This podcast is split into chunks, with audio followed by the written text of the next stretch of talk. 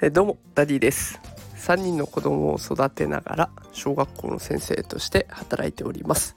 このラジオでは子育てや教育を楽にできるそんなヒントを毎日お送りしております。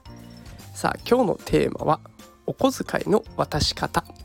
定額制より効果的な方法とは？というテーマでお送りしていきたいと思います。今日はお小遣いについての投稿になっていきます。まあ、結論先に伝えますとお小遣いで何をするのか目標を持たせることが大切だよねという内容になっております。今日の放送は幻冬舎さんのネット記事我が子が高確率でエリートに育つお小遣いの渡し方というテーマの記事を参考にさせていただいております、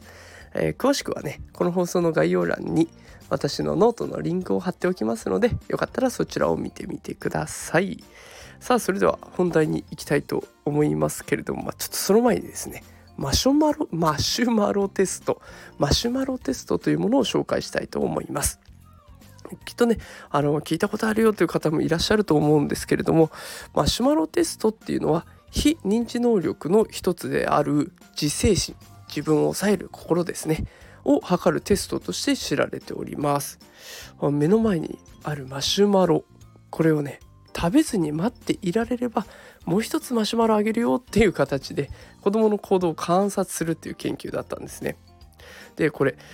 実験結果から分かったことなんですけれどもこのテストでは3分の1の子どもたちは食べずに待つことができる。で3分の2の子どもたちは食べちゃうと。いう結果になってるんですね。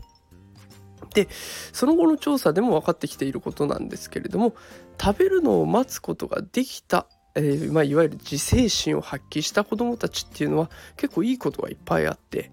例えば小学校での成績がいいとか問題行動が少ない。あと中学校になると中学校では先生といい関係を持つ。そして高校での偏差値も高くなってる。で大学に上がれば大学を4年間で卒業して正社員の職を得る確率が高いと、えー、こういった実験のその後の調査でも分かってきております。まあ今の時代ねなんか小学校中学校高校大学みたいなそういう学歴社会ではちょっとずつ変わってきておりますのでまあ全てが全てね当てはまるわけではないんですけれどもやっぱり自分を抑える心自制心を持っている方が大人になった時に活躍する可能性っていうのは上がりそうですね。でここで本題に入っていきたいんですけれどもここからトルコがトルコという国ですね。トルコが小学校3年生向けにしているプログラムっていうのを紹介したいと思います。これタイムマシンに乗って未来の自分を想像するっていうものになってるんですね。自分が欲しいものを想像してそれで遊んでいる自分の姿を想像していきます。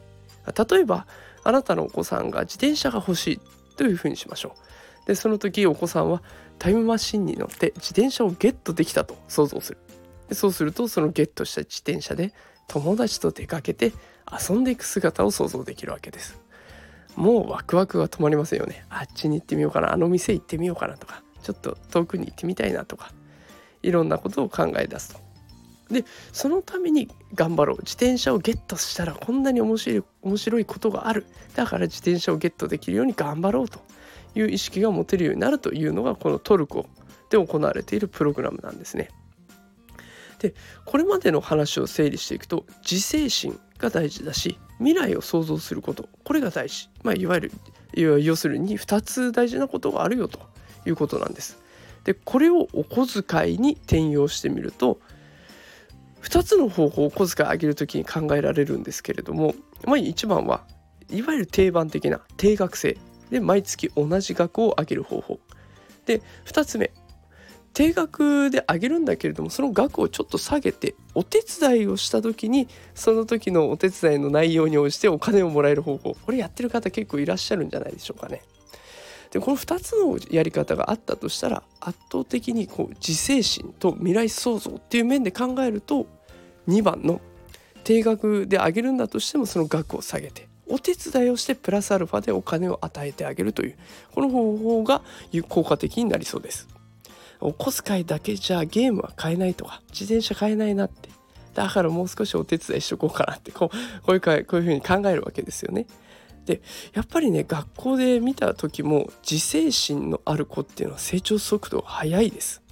やっぱり未来こうなってたいから今はここちょっと大変だけど頑張ろうって漢字覚えるの大変だけど頑張っとこう計算やるの難しいけど今やっとけば後が楽になるから今は頑張ろうって自分を抑えられる。だからそれで成長できる。この自分を成長させようっていう気持ちをねお小遣いを通して育てていくっていうのも結構有効なのかなと私は思っています。今はこのお金じゃ足りないから頑張ろう。そしてゲットした時には未来の自分はすごく幸せになってるはずなんだって。そんな風に未来を想像して自分を抑えてそして自分の成長させていくっていうこのいいスパイラルにね持っていけるといいのかなと思っています。子育てのヒントになったら嬉しいです。ということで今日も最後まで聞いてくださってありがとうございました。あの最近放送に対してねいいねとかコメントとかあとフォローしてくださる方もねすごく増えて本当に嬉しいなと思っております。また毎日放送していきます。明日もお会いできることを楽しみにしております。それではまた明日会いましょう。さよなら。